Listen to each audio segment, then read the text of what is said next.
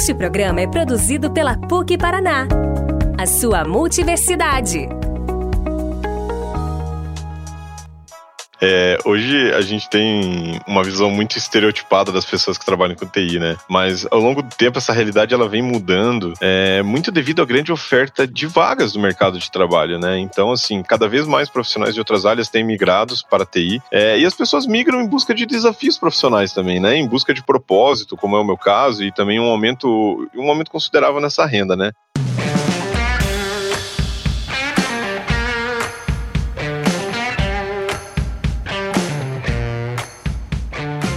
Oi, pessoal, tudo bem com vocês? Eu sou a Marina Prata e esse aqui é o Coffee Break, um podcast da PUC Paraná em que a gente tira uns minutinhos para tomar um café e entender melhor alguns assuntos que andam circulando por aí, com a ajuda de professores e especialistas de mercado.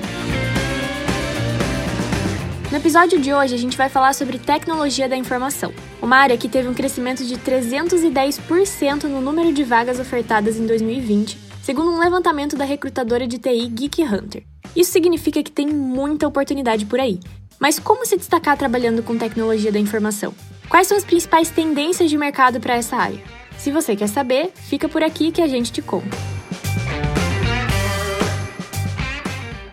E para falar sobre mercado de tecnologia da informação, quem participa dessa conversa é o Paulo Pidlusnich, especialista em métodos ágeis de TI, consultor de transformação digital e Alliance Manager na Deal. Paulo, seja bem-vindo ao nosso podcast. Queria agradecer a oportunidade de estar aqui falando com vocês. Eu acho que esse mercado aí que a gente vive hoje, essa loucura aí, tá precisando muito de, de coisa assim, dessas iniciativas. E quem também se junta a nós é o professor Emerson Paraíso, que é doutor em computação e coordenador do programa de pós-graduação em informática da PUC Paraná. Seja bem-vindo ao nosso podcast, professor. Bom, boa tarde, obrigado Marina pelo convite. Boa tarde, Paulo.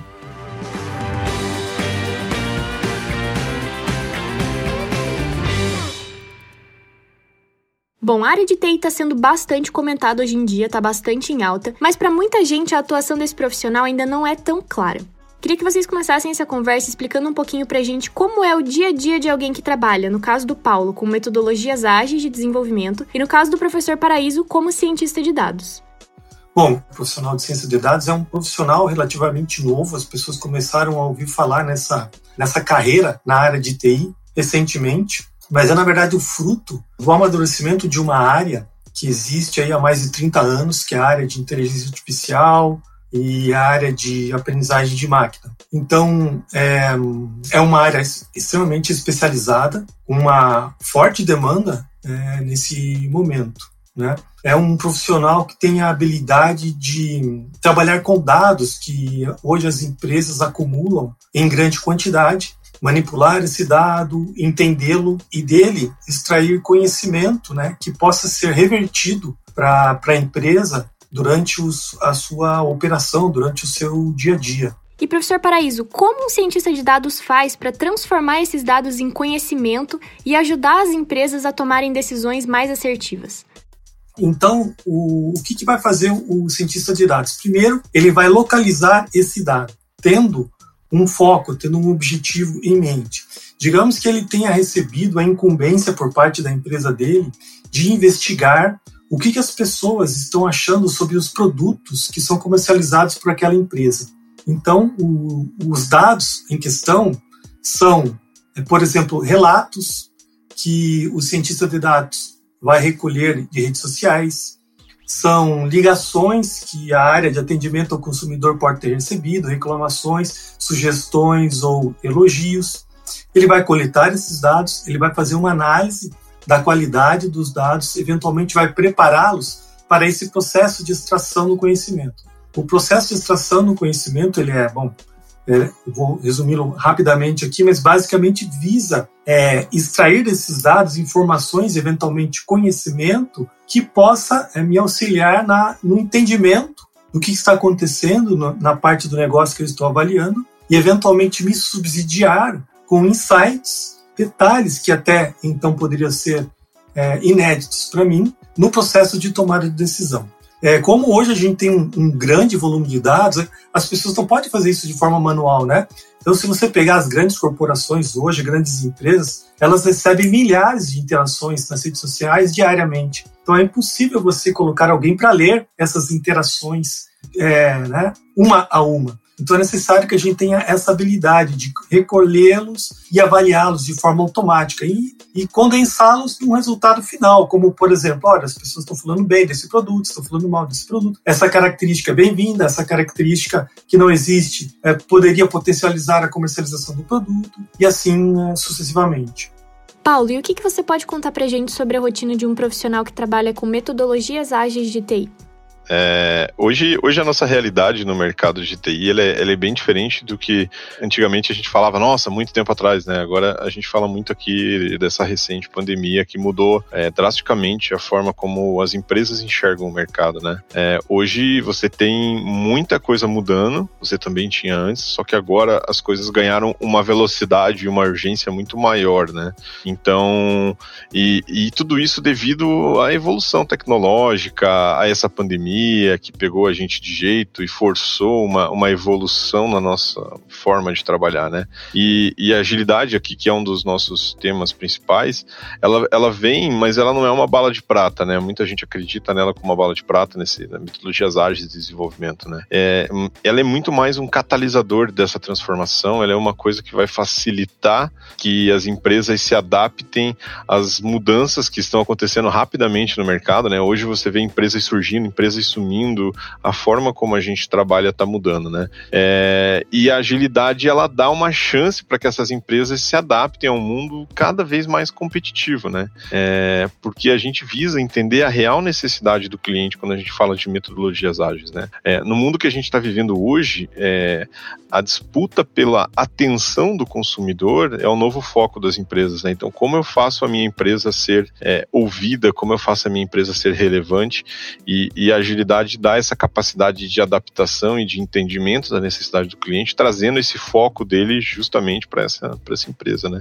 Tem muita gente que acha que para trabalhar com TI você precisa ser um nerd da computação, tipo aqueles que a gente vê nos filmes, né, que ficam sentados na frente de várias telas ao mesmo tempo e que sempre têm a resposta certa para tudo. Eu imagino que a profissão vá muito além disso, até porque é muito difícil pensar em uma área que hoje não trabalhe com a tecnologia de dados. Queria que vocês contassem pra gente quais são as possibilidades de atuação não tão convencionais assim para quem é de TI.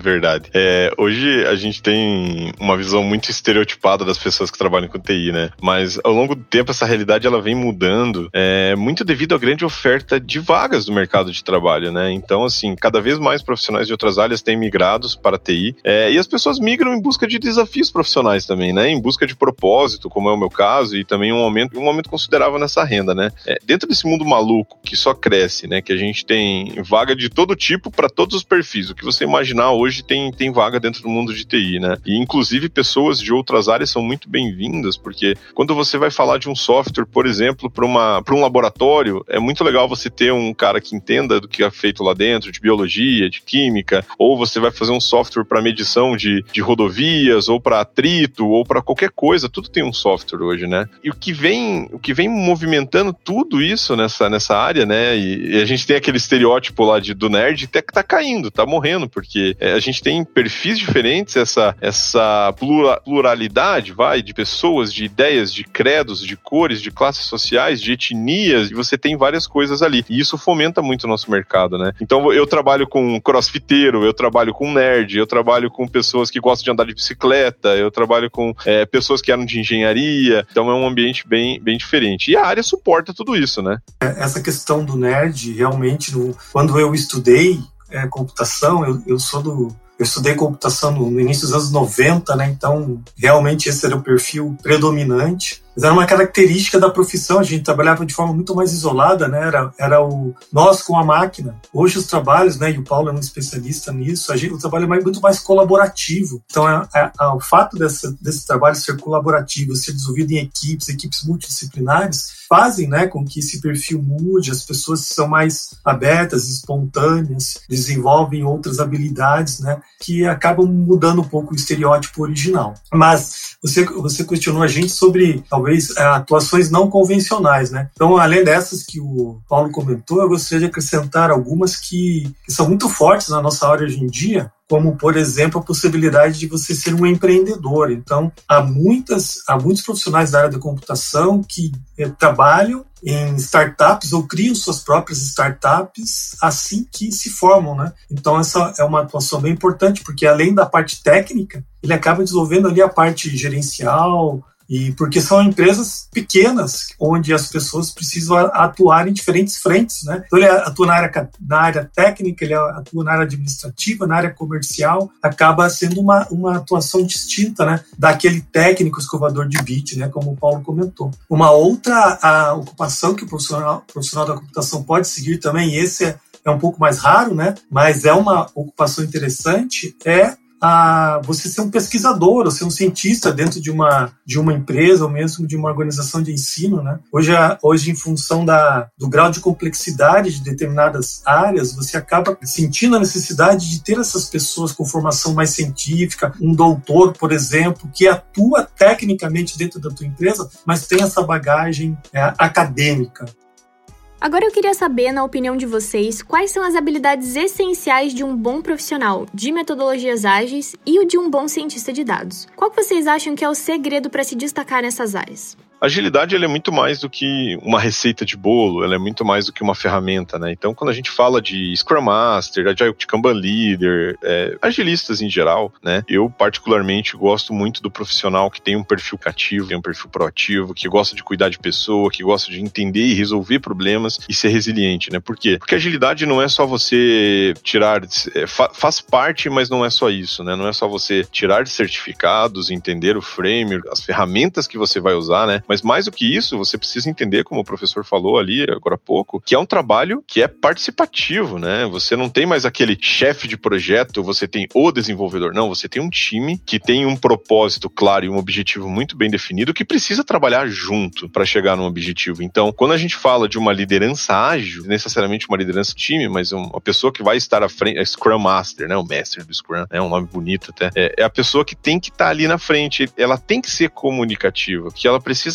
fazer com que as pessoas trabalhem com ela, não para ela, né? Ela tem que saber se comunicar, ela tem que saber se expressar. E mais importante de tudo é ser resiliente, né? Porque a gente vive numa área de, de alta performance e alta competitividade, e as pessoas estão cada vez mais sendo desafiadas a dar o seu melhor, a entender as coisas. Resiliência é uma coisa muito importante, né? A ser antifrágil, né? A capacidade de se adaptar a eventos, né? E já na área de TI como um todo, não só de, de agilidade, tem que gostar muito de se atualizar, né? Pois é, as tecnologias estão sempre evoluindo. E se o profissional para no tempo, né, ele acaba ficando defasado. E você, professor Paraíso, qual você acha que é o segredo para ser um bom cientista de dados? Então, pensando em especial na área de, de, ciência de dados, você precisa ter um curso de ciência da computação, de engenharia da computação, sistema de informação, engenharia de software, um curso da área de, de computação e depois, fatalmente, você vai precisar de uma especialização é, ou um mestrado, um doutorado, porque nessa área a, graduação não é especializada o suficiente para formar profissionais cientistas de dados. Né? Então, essa característica que o Paulo comentou de do autoaprendizado e gostar de estudar é sim uma característica bastante importante na nossa área, porque conforme a tecnologia vai avançando, a gente precisa ter essa habilidade e esse interesse em estarmos é, atualizados. Também eu acho para você se dar bem na, nessa área de ciência de dados, você precisa ter a. Não pode ter medo de colocar a mão na massa. Então, ser alguém prático, que construa as coisas, participe na prática de projetos, vai te abrir é, excelentes é, portas, né? Bom, pelas respostas de vocês já deu para perceber que a área de TI está em constante mudança e está sempre crescendo, né? Com bastante coisas novas aparecendo. A partir da atuação que vocês dois têm na área, quais vocês diriam que são as principais tendências para a área de TI daqui para frente?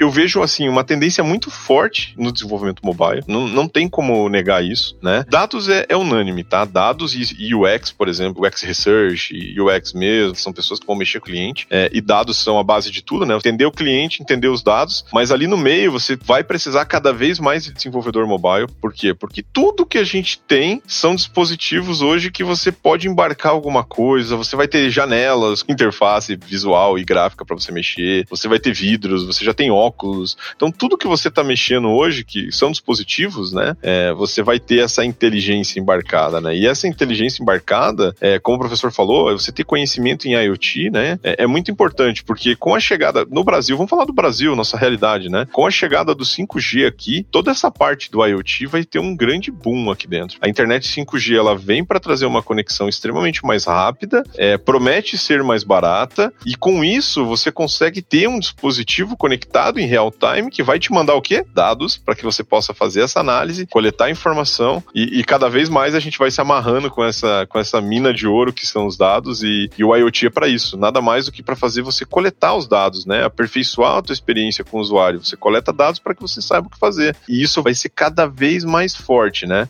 Paulo, eu acredito que uma das grandes tendências da TI no momento sejam exatamente as metodologias ágeis, né, com que você trabalha. Mas o que, que exatamente são essas metodologias e por que, que as empresas estão migrando do modelo tradicional de engenharia de software para o modelo ágil?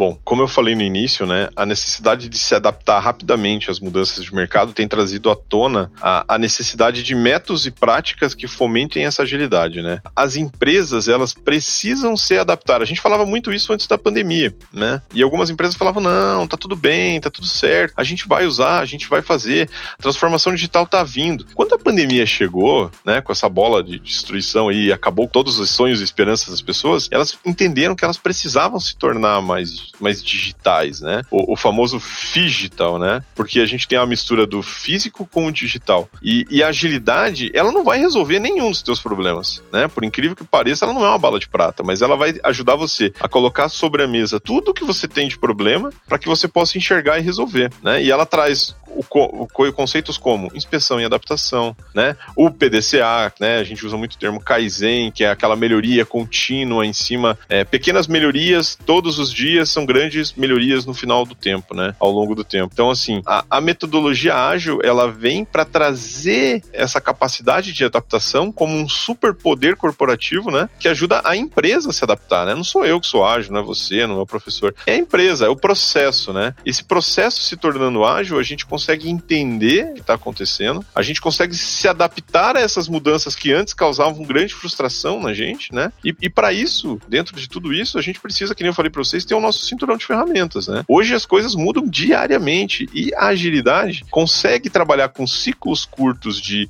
inspeção e adaptação e feedback. Então a gente consegue ir para a esquerda, ir para a direita, a gente consegue se adaptar rapidamente às coisas. E eu acho que esse é o poder que as empresas estão buscando. E considerando a TI como uma área em expansão, né, conforme a gente tem falado aqui, como os profissionais e as empresas têm feito para se preparar ou para preparar os seus colaboradores para atuar nesse cenário que está constantemente aí se atualizando? Na, na, nossa área, essa, essa área de é, ciência de dados, inteligência artificial, aprendizagem de máquina, é uma área é que você não, você não pode fazer um anúncio no, no jornal ou mesmo no LinkedIn. É difícil você conseguir profissionais formados nessa área. Então as empresas estão muito próximas da academia, elas, elas tentam já contratar estudantes que estão no processo de formação. Então hoje, por exemplo, 100% dos meus estudantes de mestrado já foram contratados por empresas. Eles, as empresas, elas estão é, percebendo que como esse é um profissional muito raro de se conseguir, elas estão ajudando na formação. E aquelas empresas que já têm profissionais que eventualmente gostariam de mudar um pouquinho a sua atuação, elas estão criando formações internas para preparar esse profissional. Então, nós temos, por exemplo, aqui na universidade, é, cursos em company, especializações na área de ciência de dados. Então, é, há uma nessa, nessa área específica uma, uma forte integração né, entre a academia e as empresas. Então, é, eu acho que as empresas estão percebendo isso estão tentando contratar as pessoas no mercado, mas eventualmente precisam vir até a academia para conseguir alguém é, pronto para trabalhar nos seus projetos. A TI é uma área cada vez mais indispensável para o mercado. Mas antes dessa entrevista, o Paulo me contou uma coisa curiosa. Ele disse que ele tem mais de 100 vagas abertas para essa área na empresa dele e ele não consegue preencher. E aí eu fiquei me perguntando, por quê? Desse lado aqui, né, se você for olhar, tudo que a gente tem, né, a gente falou um pouco disso ali atrás, é, usa tecnologia mobile, usa tecnologia embarcada. É, daqui uns dias a gente vai ter aí cadeira com software, vai ter óculos com software, que vai ser uma coisa mais popular, né? E a gente vai precisar dessas pessoas. Tá? E o que, que tem acontecido? Por que, que as pessoas, né? Você me pergunta assim, mas por que, que as pessoas não vão para essa área? Por que, que as pessoas não entendem? Porque muitas vezes, o professor estava até comentando, as pessoas pro, preferem procurar um, é, um direito, uma administração, achando que é um caminho mais rápido, é um caminho é, que, ela, que ela vai conseguir se adaptar melhor. E elas não olham muito para esse mundo da tecnologia, né? E hoje, se você for ver, existem algoritmos que trabalham dentro de escritórios de advocacia, existem algoritmos em laboratórios. Então, assim, você pode trabalhar com medicina dentária de tecnologia, você pode trabalhar com direito dentário de tecnologia também, mas as pessoas acabam indo muito para outras profissões, né? Achando que TI é muito difícil, é muito complicado. E assim, eu particularmente acho isso um paradigma, né? Não, não é uma coisa tão complexa que uma pessoa comum, né, não consiga aprender. Nós somos pessoas comuns e estamos aqui, né? Ninguém aqui é um gênio, ninguém aqui é nada, a gente só tem vontade de aprender. É, esse, esse estigma que a gente tem de ser uma coisa muito difícil, de ser uma coisa de nerds, é uma coisa que eu acho que afasta um pouco as pessoas da tecnologia também, né? É, eu não conheço ninguém que tenha passado por crise de emprego na área de TI nos últimos 25 anos. Nos últimos 25 anos não houve crise de emprego na área. Sempre tem um melhor emprego, um, né, um pior emprego, você ganha mais, ganha menos, mas você sempre teve emprego. E a gente está no momento onde a quantidade de ofertas é, é absurda. E agora, para finalizar, se alguém que está ouvindo a gente agora está pensando em começar a trabalhar com TI, qual dica vocês dariam para essa pessoa? Como que ela pode se preparar para atuar nessa área e por onde ela deve começar? Legal. Eu, eu, sempre começo falando, né, que se você trabalha com TI no Brasil, você pode trabalhar em qualquer lugar, né? Que nem eu já falei aqui, você não precisa se, se especializar como um médico, como um engenheiro que precisam tirar N certificados, né? Então, software é software, código é código, né? Você pode trocar de país a qualquer momento e isso eu, eu acho que tá, na, tá no imaginário de muita gente, né? É trabalhar fora, ganhar em euro, né? Pô, vezes cinco que você ganha aqui no Brasil. Você, inclusive, agora você pode trabalhar lá fora, aqui dentro, né? Né? Então tudo que você ganhar, você multiplica por 5 está aqui dentro. É, você foca em cursos direcionados, né, que te ajudem a entender o funcionamento e te dê um conhecimento base sobre aquilo. Você cria projetos pessoais, né? Porque é, quando você for fazer uma entrevista, a pessoa vai falar assim: ah, você tem experiência? Você vai falar não. Aí você acaba perdendo um pouco a oportunidade. Agora, se você tem um portfólio, né, que te ajudou a calcificar aquele conhecimento, ah, quero ser desenvolvedor front-end. Então, beleza, cria uma lista de portfólios. Ó, esse aqui são os front-ends que eu fiz, né? Ah, mas foi para alguém? Não, eu fiz como projetos pessoais para entender sobre a linguagem e tudo isso. Assim, você já deu o primeiro passo, que é o passo mais importante, né? Que na verdade esse passo vai te diferenciar aí de milhões de outros brasileiros que não deram esse passo ainda.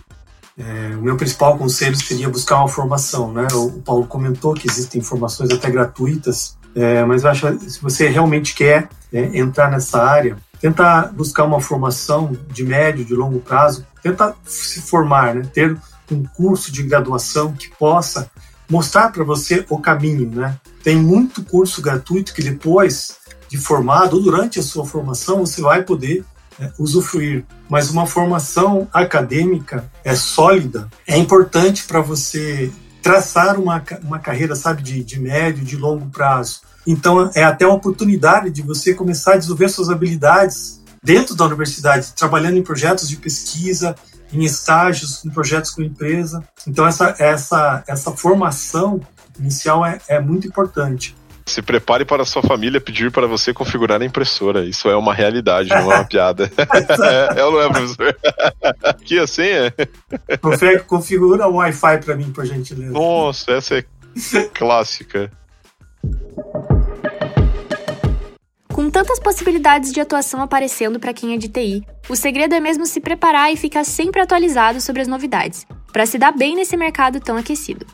Paulo Pidlusnich, professor Emerson Paraíso, muito obrigada por virem aqui compartilhar as experiências acadêmicas e de mercado que vocês têm na área de tecnologia da informação. Ah, eu agradeço, Marina, a oportunidade de bater esse papo legal com vocês e coloco-me à disposição se alguém se ficou interessado, alguém, é, sei lá, não entendeu algum outro aspecto, gostaria de conversar com a gente, estamos super à disposição. E obrigado. Precisarem de alguma coisa, só entrar em contato com a gente. E você que está nos ouvindo, se ficou com alguma dúvida sobre a área de TI ou quer saber mais sobre a atuação desses profissionais, é só mandar uma DM para PUCPROficial e a gente te responde lá pelo inbox do Instagram. Também aproveita para sugerir novos temas e dizer pra gente qual assunto tá rolando por aí que você gostaria de ouvir aqui no Coffee Break. Logo logo a gente tá de volta com mais episódios, então continue acompanhando, beleza? Até mais! Este podcast foi editado pela Tumpats.